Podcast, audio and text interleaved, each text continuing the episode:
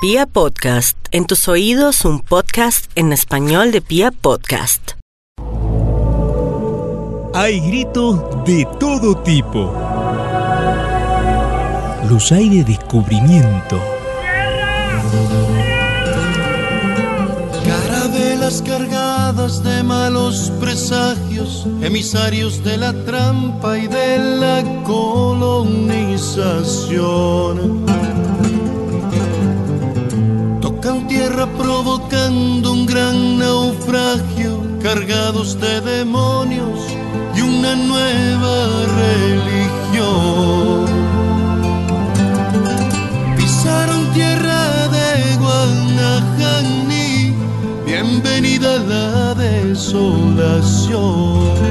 Los hay de advertencia. ¡Esto es Esparta!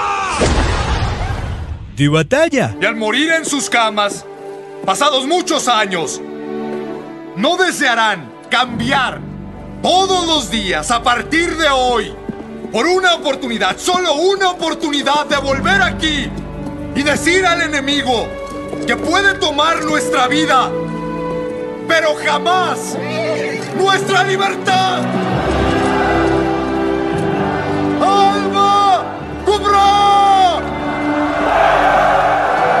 Y el que más me gusta a mí, de emoción. Viene aquí cruzando muy bien para Feder. Feder que se queda con la pelota. La marca de Rincón está subiendo también. Leonel Álvarez se queda con la pelota. Leonel, Leonel por el esférico. Tres cuartos de campo. Arranca con todo el bendito. El bendito Fajardo. 47 minutos. Dos de adición. El bendito Fajardo. Llegando para el pie. Aterra el pie por la pelota. Atención. Pica la pelota. Arranca con balón dominado. Entregando sobre la izquierda. Muy bien para Rincón. Rincón con el bendito. Entregando para el pie. Muy bien. Viene Colombia. Dios mío. Colombia.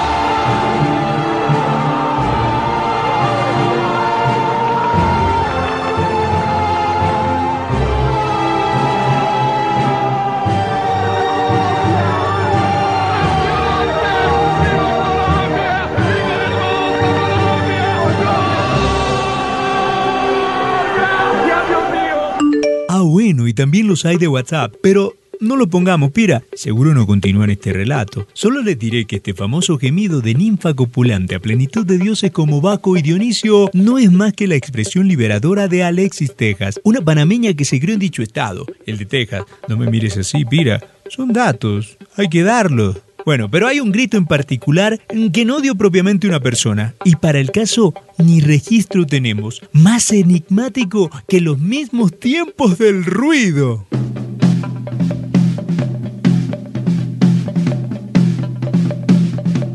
Me encantaría detenerme en el fascinante momento del 9 de marzo de 1687, que según cronistas como el jesuita Joseph Cassani, quien dejaría por escrito casi un siglo después lo acontecido, todavía no tiene explicación, solo diferentes hipótesis.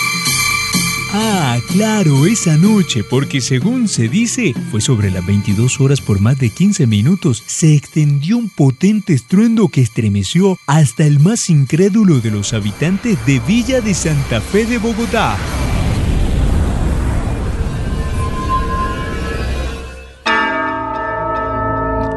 Con la calma solo pudo reinar la incertidumbre y un nauseabundo olor azufre que confirmaba la vulgar creencia de una legión de demonios dispuestos a dar fin a lo que apenas estaba por empezar.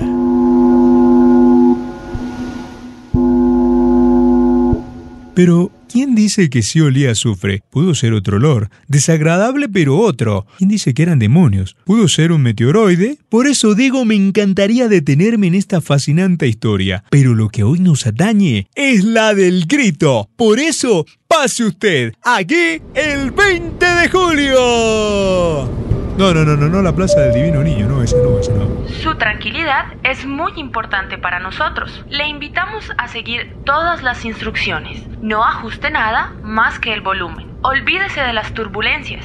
Nada está prohibido salvo perderse un solo instante de este recorrido. Your peace of mind is very important to us. Don't adjust anything. Gracias por viajar con Pia Podcast.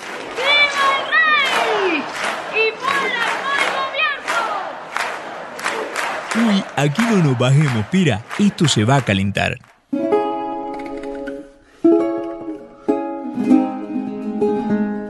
Aquí está más calmado, Pira. En América demandan la presencia de Su Alteza Carlos II. Es imposible.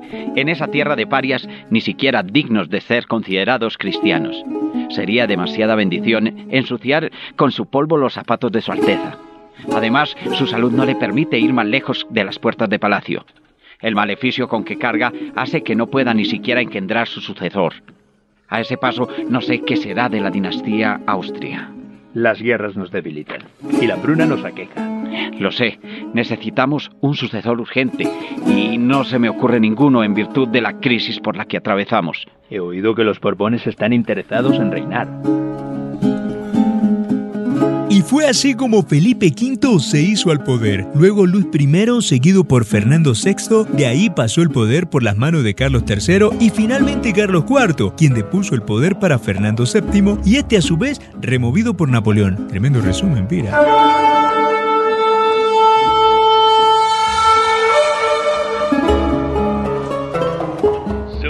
Los impuestos. El poder es del rey y no de la iglesia, mucho menos de los criollos. Yo haré de España el imperio que una vez fue. Esas órdenes que venían del viejo mundo no cayeron muy bien, que digamos, en la colonia.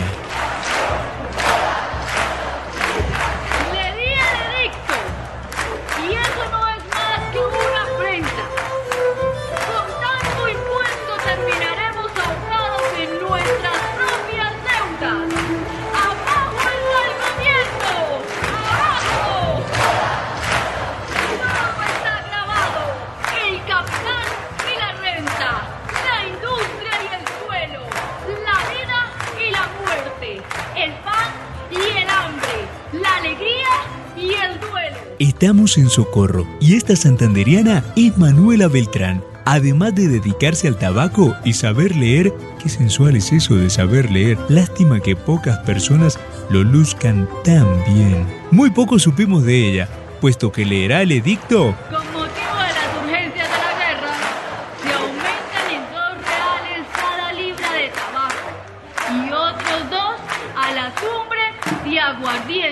lo romperá y de la misma forma como la conocimos, desaparecerá. Ah, pero mira, aquí se prendió la zampablera. Con gritos y zapateos contestó la concurrencia. Las muchachas comentaban, aquí comenzó la fiesta. Los viejos se levantaron y empinaron la botella.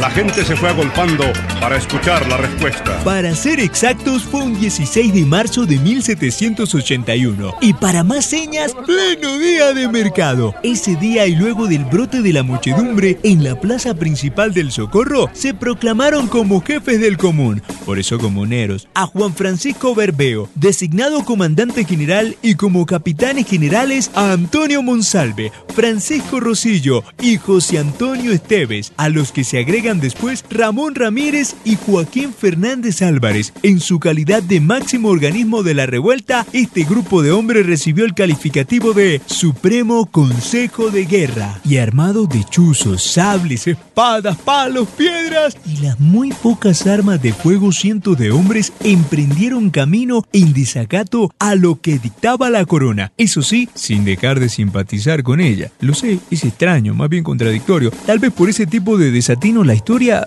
no termina bien. Todo eres contradicciones, amor, amor, tonto y ciego, hijo de padres obscuros, padre de nobles deseos, hijo de padres obscuros, Durante la marcha se fueron sumando más inconformes. Y si bien no fue fácil el ingreso a Santa Fe, aprovecharon para hacer escala en Zipaquirá y allí redactar por don Agustín Justo de Medina y don Juan Bautista de Vargas, delegado de la ciudad de Tunja, las famosas capitulaciones, texto al cual Barbeo y don Jorge Lozano de Peralta hicieron algunas modificaciones. Les cuento por encimita que eran 35 puntos, 25 se concretan a la supresión y reducción tributos. Ocho se refieren a cuestiones administrativas y los dos restantes, aunque discriminatorios, son de aspecto político. Que los criollos ricos tengan acceso a los cargos públicos y que se les permita mantener milicias comuneras. Hay quienes consideran estas capitulaciones incluso más importantes que la traducción de Antonio Nariño a los mismísimos derechos del hombre. Antonio, La entrada de los comuneros es inminente. No tenemos tropas para repelerlos. Ya ve usted, señor visitador. Del mismo modo tenemos que estar alerta en Cartagena, ya que un ataque inglés me preocupa más que el de estos pelados que dicen alegar por sus derechos. Señor arzobispo, como visitador delegado de Su Alteza Carlos III, me veo en la penosa necesidad de huir. No en vano mi vida corre peligro, ya que aquí no se me brindan las garantías. Sin embargo, le encargo el asunto a usted, el alcalde y un oidor. Estaré atento. Pierda cuidado, señor visitador. El arzobispo, quien luego se convirtió en virrey, aceptó las capitulaciones y convenció a cada uno de los líderes de volver a sus tierras. De esta manera apaciguó la revuelta, pero el gobierno central, amparado en que había sido obligado a firmar, desconoció los acuerdos, cosa que no le gustó nadita Antonio Galán. El catire José Amalio su paciencia iba agotando. Hombre de recio valor, nunca lo habían asustado. No le paraban los peones, aunque fueran bien pagados, y ninguno se atrevía a sabanear los atajos. Pero su ímpetu no le duró mucho. Fue tomado preso y luego ejecutado en la plaza central de Santa Fe. El descontento ya era manifiesto y las noticias del otro lado del océano terminaron avivando lo incontenible. Interrumpimos este podcast para informar que de un machetazo, una guillotina ruedan ya las cabezas de Luis XVI y su señora. ¿Qué pusiste, Pira? ¿Es 850M? No, no, no, ni en el espacio había leído tanta sangre. Cambiemos la emisora, pongamos 1010 AM. 13 grados. Lluvia. Bruselas. 7 grados. Cielo nublado. París. 8 grados. París.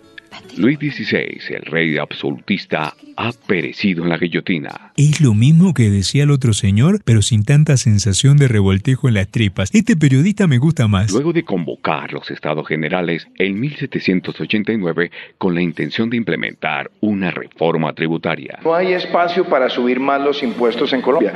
Son altos, son asfixiantes, son complejos y no están ayudando a la formalización. Vaya, parece que fue ayer. Súbele, súbele a la noticia, mira, súbele. El parlamento conformado por el clero, los nobles y el pueblo acordaron solo subir impuestos a este último, también llamado el tercer estado. Con todo ello, lo único que pudo conseguir el rey fue el descontento de sus gobernados, lo que desencadenó en disturbios y hasta la toma de la Bastilla. Finalizado este año, Luis XVI no pudo más que acceder a las peticiones del tercer estado y así se declaró legítima la Asamblea Nacional. Y con ella nacerían la primera constitución y de paso los derechos del hombre. Se dice que el rey acudió a sus homólogos, o sea, a otros reyes absolutistas. O sea, absolutista dícese de que puede ordenar cualquier cosa, menos subir los impuestos. Por eso Lucho convocó al Parlamento, o como bien lo dijo el periodista, a los estados generales. La intención era declarar la guerra a Francia. Hecho esto, huyó, pero no fue muy lejos. Fue apresado y finalmente condenado a la pena máxima en la plaza. Fue un desorden tremendo, Pira. Luego de la caída del rey, rodarán más cabezas, entre ellas la de Robespierre, quien se hizo al poder, pero su sangriento mandato lo terminó convirtiendo en un dictador. Por ende, también terminó la guillotina. Fue así como le quedó perfecto el camino a Napoleón. Y es que el orden solo puede ser impuesto y ese derecho se lo reserva a la fuerza.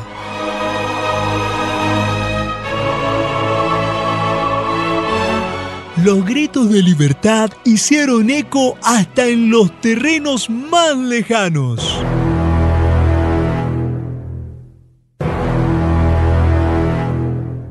Don Antonio Nariño y Álvarez. Se le acusa de haber traducido y hecho circular a finales de 1793. Es probable que también fuera de la colonia. Un impreso con la traducción de los 17 artículos promulgados por la Asamblea Nacional Constituyente de Francia. Preceptos contrarios a la palabra de Dios y por supuesto al gobierno del rey. Pues sepa usted, mi buen oidor Joaquín Mosquera, que supe actuar con noble causa y para nada incurrir en delito alguno. Las proposiciones y doctrinas del papel impreso en forma clandestina son perversas y sus máximas detestables y anticatólicas, en todo opuestas a los dogmas de la Iglesia, que subversivas del orden público buscan sustraer a los vasallos de la obediencia del monarca y que al atentar contra la soberanía del rey niegan su legítima autoridad y augusto derecho. En los libros de la nación están consignados estos mismos principios. Por esta razón, es improcedente considerarles perniciosos. Esto, por ejemplo, lo leí en uno de los principales libros de Madrid, allá donde vive el rey. El hombre nace libre y solo está sujeto mientras su debilidad no le permite entrar a gozo de los derechos de su independencia al punto que llega a hacer uso de su razón. Es dueño de elegir el país y el gobierno que le conviene mejor a sus ideas. Si los hombres se han reunido en sociedad, si se han sometido a un jefe, si han sacrificado una parte de su libertad, ha sido por mejorar su suerte. Fueron 125 puntos con los que Antonio Nariño y su abogado quisieron demostrar, luego de confesar su responsabilidad en la traducción y circulación de los derechos del hombre, su recto proceder. Sin hacer chistes de esto, por favor. Tira, por favor. La audiencia ignoró todo lo que juiciosamente arguyeron Nariño y su abogado, pues sin ella se hallan execrables errores, impías opiniones, perversas máximas, sistemas inicuos, atroces injurias, reprensibles desacatos. Dijeron, a mí no me consta. Lo cierto fue que les remataron sus bienes y por la graciosa piedad de su majestad se les condenó a la pena extraordinaria de 10 años de presidio en una de las prisiones de África, la que su majestad eligiera, cualquiera fuese.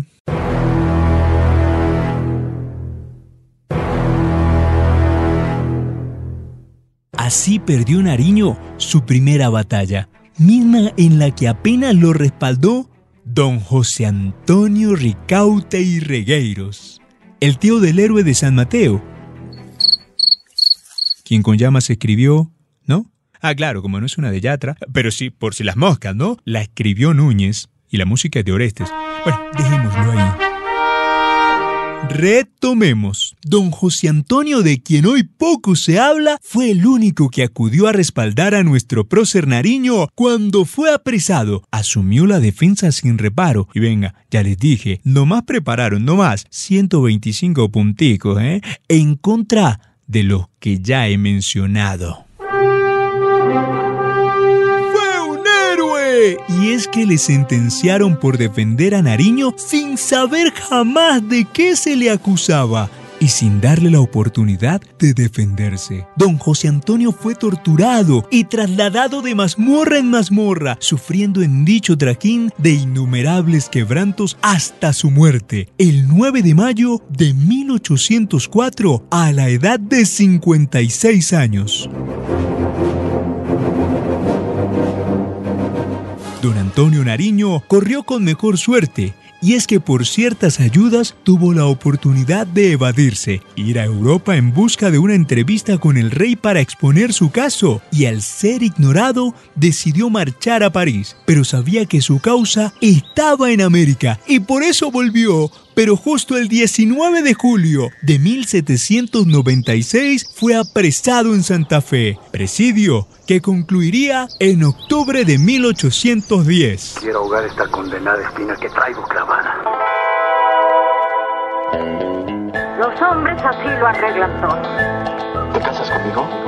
En cuanto pongan una reja de por medio. Si no te importa lo que digo si me ignoras al hablar, si ya no me miras de fijo, será porque. Sin ir tan rápido, ¿recuerdas las capitulaciones de Zipaquirá? Estoy cansado de ese juego, de este constante malestar. Bueno, Pues aterricemos en 1809. Acaba de llegar a Santa Fe la convocatoria de la Junta Central de España para que se envíen diputados del nuevo reino. Pero oh sorpresa, de todas las colonias americanas se cuentan apenas 12, mientras la península, hoy sabemos tan chiquita, estaba representada por 36.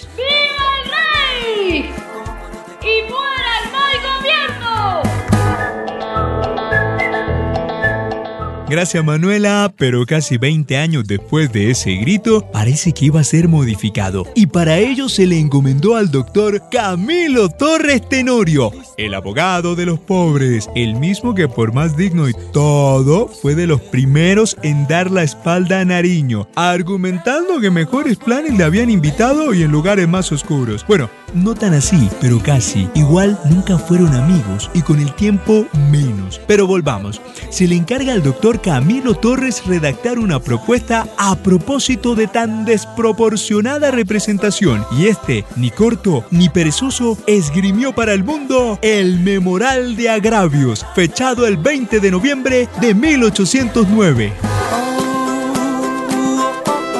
Igualdad. Santo derecho de la igualdad. Justicia que estribas en esto y en dar a cada uno lo que es suyo. Inspira a la España europea estos sentimientos de la España americana. Estrecha los vínculos de esta unión, que ella sea eternamente duradera y que nuestros hijos, dándose recíprocamente las manos de uno a otro continente, bendigan la época feliz que les trajo tanto bien. Dicho documento jamás se envió a España, pero varias copias sí circularon por el territorio virreinal, abriendo las mentes de más de un neogranadino. Tremendo influencer, ¿no?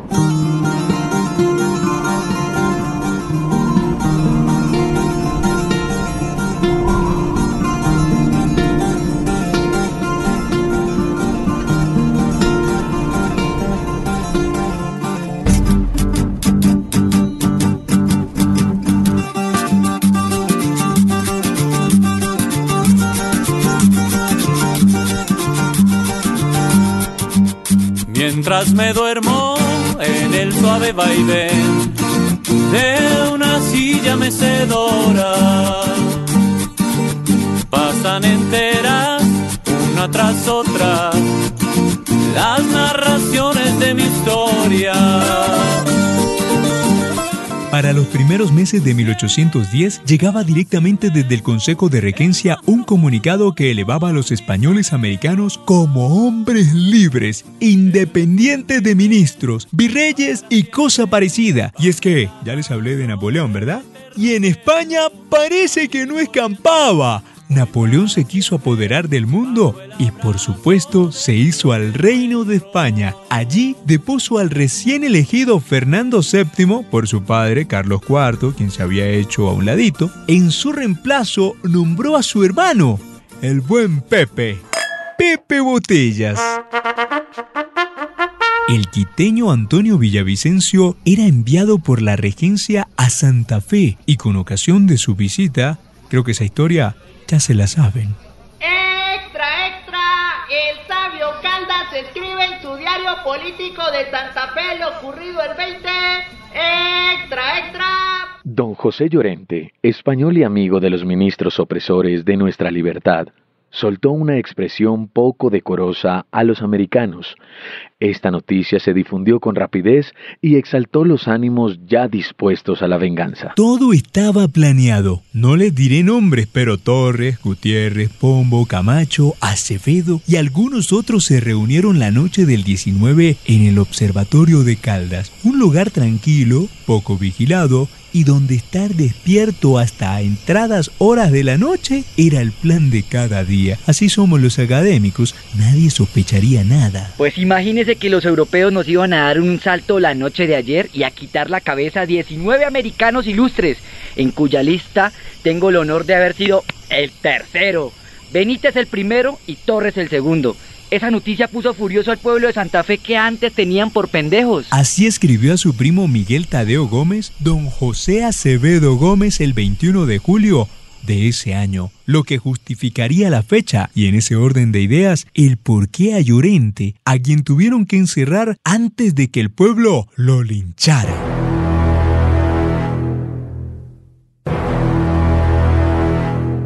Todo empezó muy tempranito un viernes, día de mercado, no corran tanto, por Dios, no por mucho madrugar, amanece más temprano. Joaquín Camacho fue el encargado por el cabildo para solicitar verbalmente al virrey Amar la conformación de la Junta ante los rumores que circulaban de un presunto ataque y de paso apaciguar todo a la llegada de Villavicencio. No se podían permitir las desazones de otras provincias. Y el virrey se negó.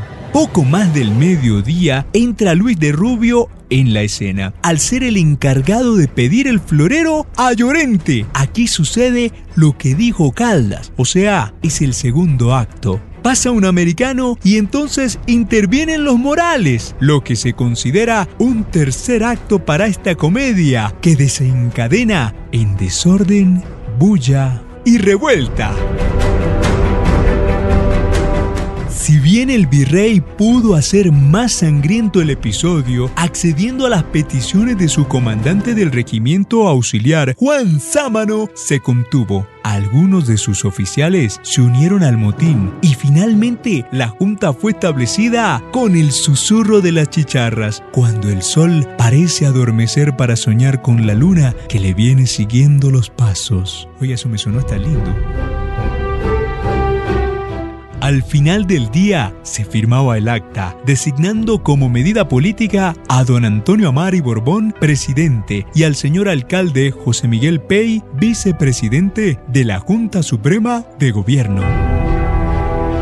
Si bien se seguía reconociendo al preso Fernando VII como el único rey, se sentaba el precedente de que se le solicitaba su presencia y el poder se distribuiría aquí y no en las cortes europeas. Y deslumbrada entre los campos de los verdes infinitos, en el silencio voy recorriendo oscuro laberinto.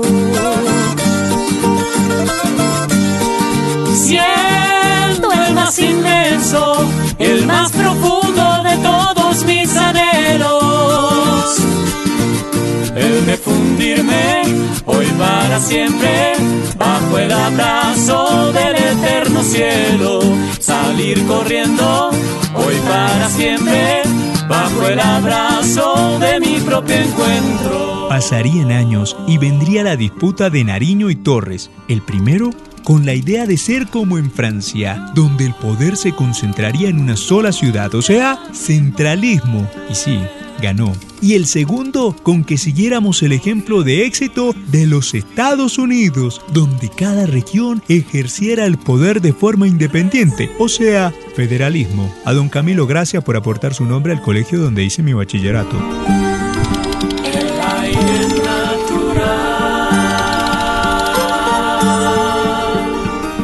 Del 20 de julio dirán tanto bochinche para nada, pero bien reza gato pardo. Algo tiene que cambiar para que todo siga igual.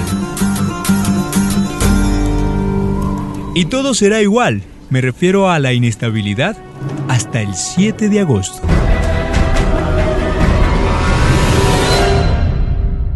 General Bolívar, yo lo hice todo. Ahí le dejo la gloria. Gracias por viajar con Pia Podcast.